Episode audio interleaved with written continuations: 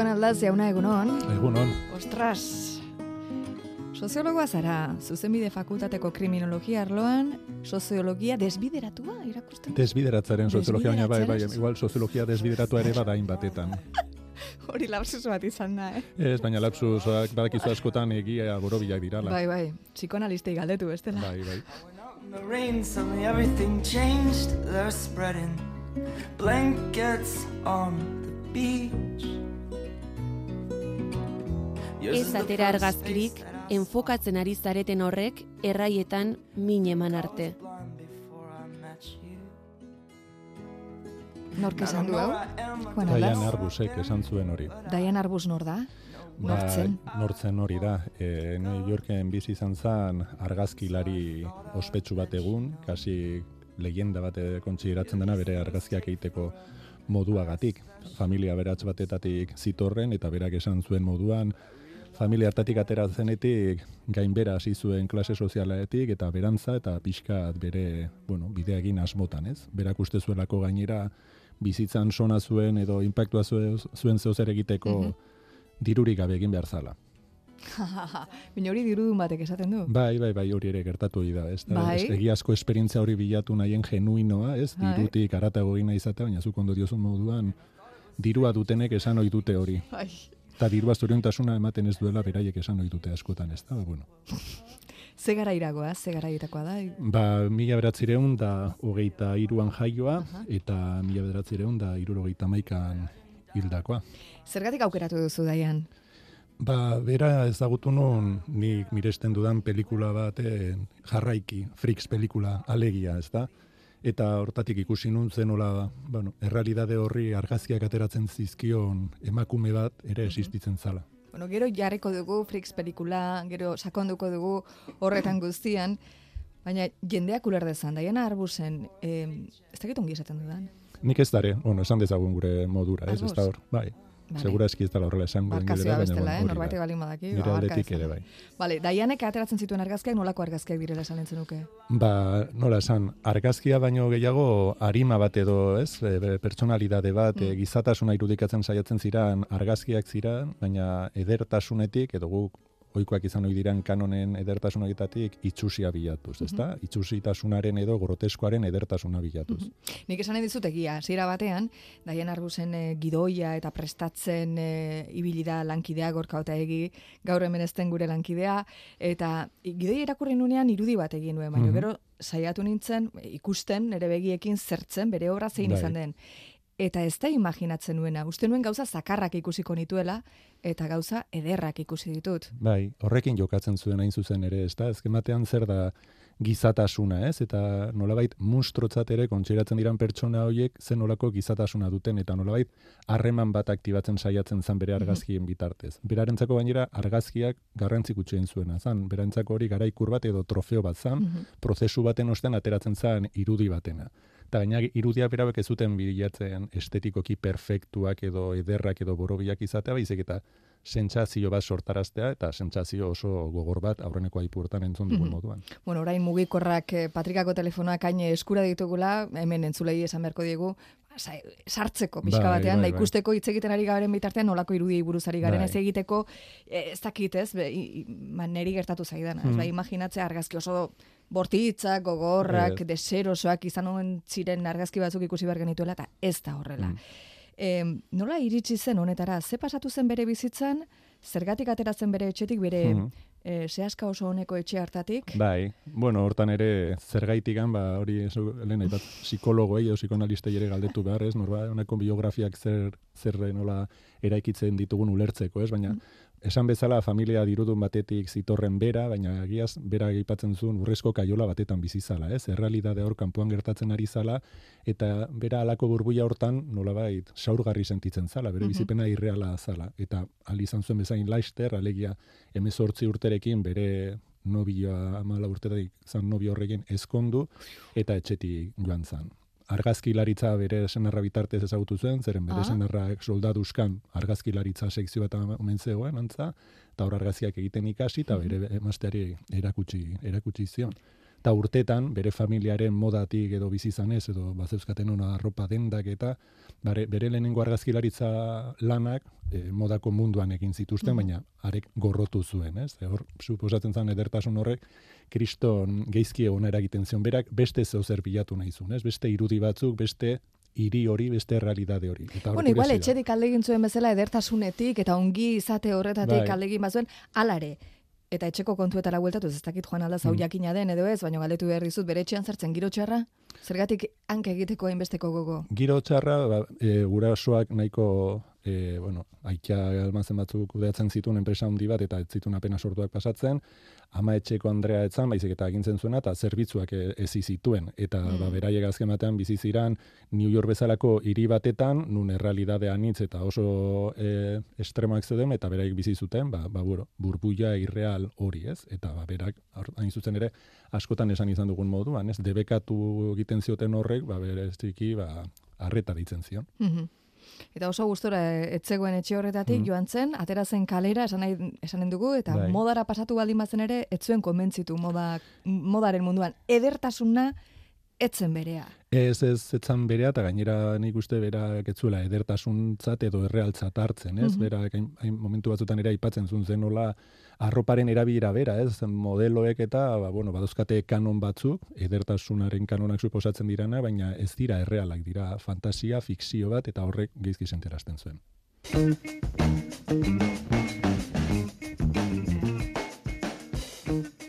Ez dakit zenbat aguantatuko dudan lan honetan. Moda ez da naturala, modeloek janzten duten arropa ez baita beraiena. Arropa pertsona batena denean, beren hortasuna hartzen du, eta orduan zoragarria da. Beste modu batera geratzen zaizu.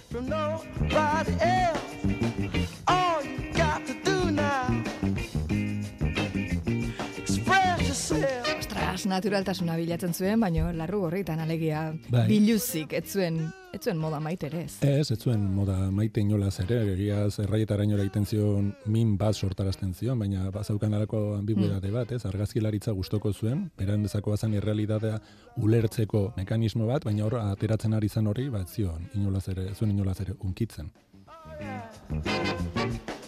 It's not what you look like when you're doing what Pentsatzen dut horrelako emakume batek izan entzitula mila anekdota, mila kontu, mila histori pasatu izan zizkiola. Bat iritsi zaigu zugatik noski zure abotik, mila bederatzerun da berrogeita amazazpian afari batean gertatua. Daiani afari batean gertatua. Ze pasatu zen, galdetu zioten zerbait eta hor ze pasatu zitzaion. Bai, galdetu ziotenea bere lanagatik, ez? Bere lanean zer egiten zuen, modan eta bestela, eta hau kontatzen hasi orduko negar batean hasi zen, baina negar zotinka, barrutikan, eta, eta gainera nor eta daian argus bera, antza ezala bere sentimenduak publikoan erakutsi zalea, ez da? Baina horren geizki sentiarazten zion berak egiten zuen lana, ba, man, kontenitu edo mantenu ezin izan zuenik, eta negarriz hasi zala, negar, negar batean. Eta hor, katarsi momentu bat izan zen Mm. hori. Bai, katarsi bat izan zen, mugarri bat izan zen, ze justu afari hori ostean, ba, bera ordura arte bere lan sozioa zen bere senarraraikin adostu zuten, bera utziko zula bere modelo argazkilari izateari, eta bere bideari ekingo ziola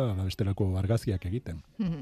Izan zuen erreferenterik argazkilaritzan aurrera jarraitzeko eh, maisurik, Ba, izan zituen ezberdina, baina bat goraipatzekotan liset model e, goraipatu beharko genuke, ez? Bere argazkiak ere arakatzen baditu hemen entzuleek ikusiko dute argazki estilo oso antzekoak direla, ez? Argazki gintzan aditu izan gabe, ba, ikusten da le- lehenengo planoak, txuri beltzean, pertsonak, e, pertsona bereziak, liset model berak ere, pertsona, ertzetan bizi ziren pertsonak, ez? Ez zuen kakotzen artean normalidadea jaso nahi, jasotzen zituen, pertsona edo oso lodiak, edo oso argalak, edo oso alegia, estremoietara jo nahi zuen. Mhm.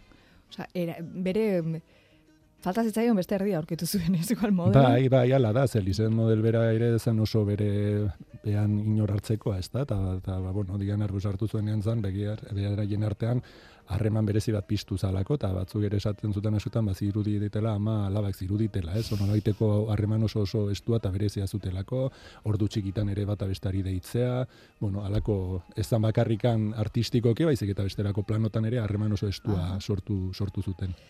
E, zer esan entzunuke, Juan, edo zer dakigu behintzat, Daianak zer bilatzen zuela bere argazkiekin, ze efektu lortu nahi zuela, ikusleari zer sortarazi nahi zion?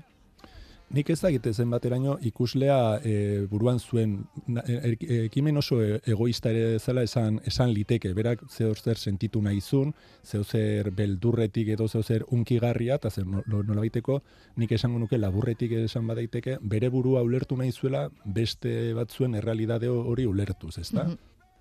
E, leno aipatu duzu, aipatu duzu, eta atera da, pelikula bat, Mhm. Freaks filma. Mila bederatzerun da hogeita amabi. Mhm. You laughed at them. Es viel besser, er war immer. Ich hab den Gürtel enger gemacht. Das ist viel besser, er war immer hinuntergerutscht. Er war zu lustig, Dankeschön.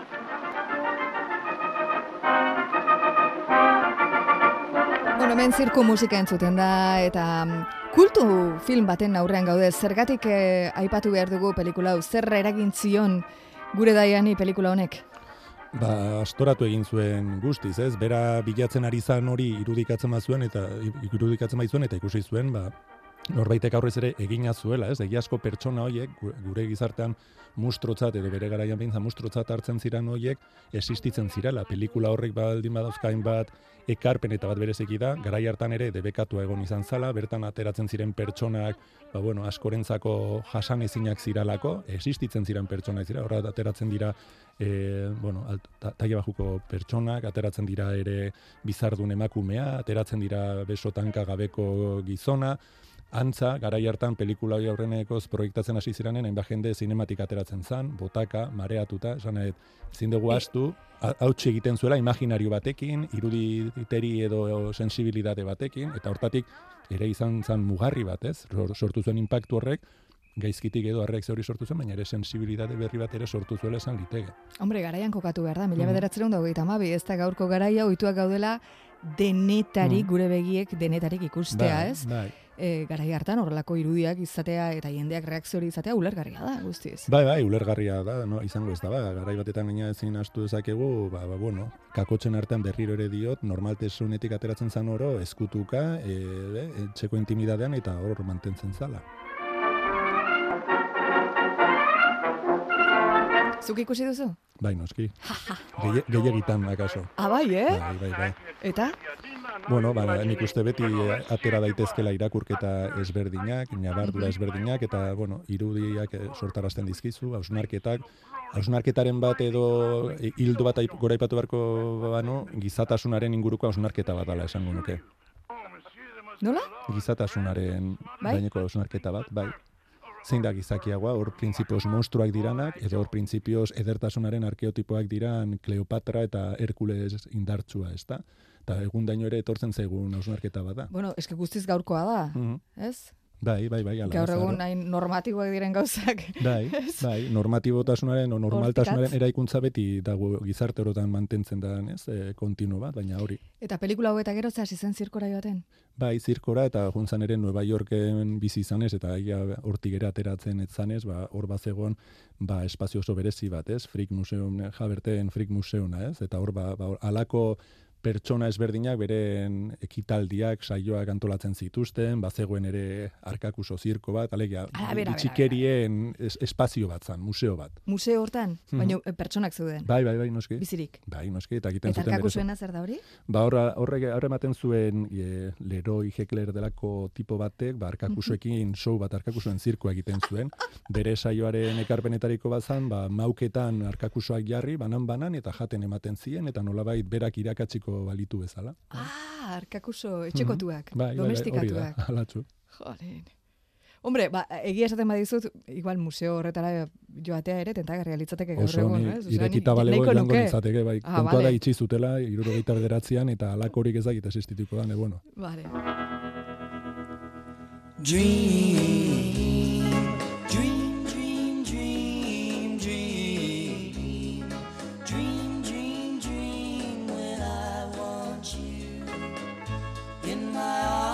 Bueno, batzuetan eh, amets gaiztoa den eh, irudi eta errealitate eta mm, gizarte marginal hori beretzat amestutako mundu bat zen, Bai, ezta? bai, zeharo, berarentzako Nueva York eta esparru ilun edo marginal hoi danak ziran, jolastoki bat, parke bat ziran, eta hor gozatzen zuen, bera, berantzako hori izan, bueno, bere fantasia.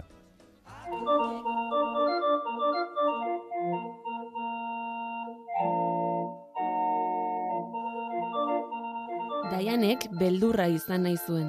Bihotza borborka izan eta bekain artetik izerditantak erortzerainokoa. Izua sentitu nahi zuen. Gero hori gainditu eta ikusi ahal izateko emakume lodi eta kirasduna dantzan edota besorik gabeko gizona zigarroa pizten, oinetako behatz artean eusten duen pospoloaren laguntzaz.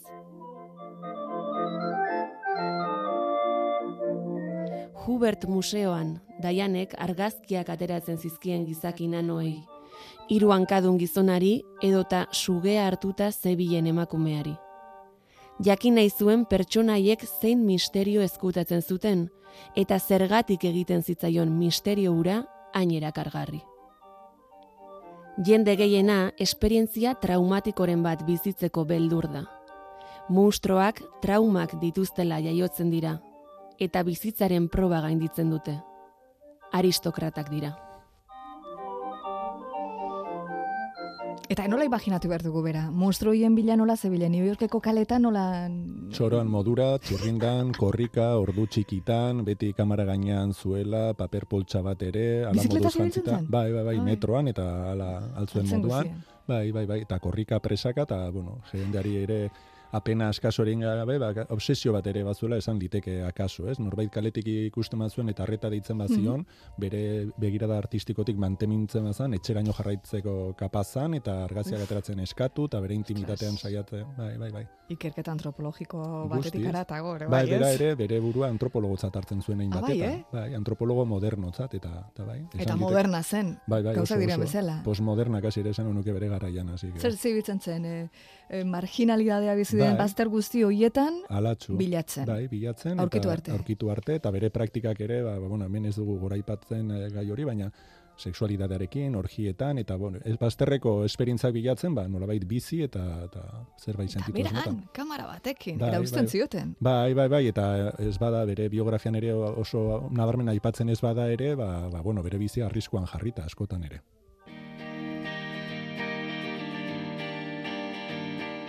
Gustuko dut jendearen etxeetara joatea. Orain arte inoiz egin gabeko gauza lotxagabeak egiteko. Pertsona nola bizi den ikusi, paretetan dituen argazkiak, komunean dituen emaztearen zapatilak, baina ez dut zeharka egiten, baizik eta beraiekin bat egiten dut. Eta oso ondo pasatzen dut argazkiak ateratzen.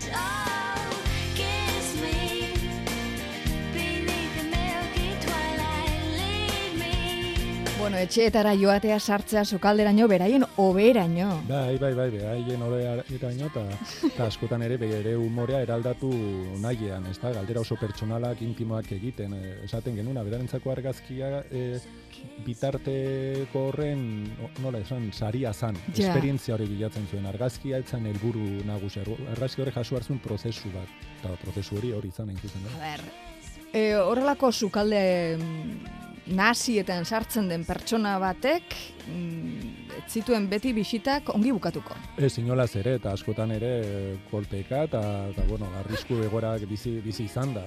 Aipatu behar da ere, egin zituen famatuen argazkiak, garaiko famatuen argazki asko, ba, ba, bueno, famatu haiek ere kesatu zirala, ba, bere ilusiak atera zituelako, bere Mm. baimenak bere baldintzak onartu ez zituelako, etzan oso argazkilari ortodoxoa inolaz ere.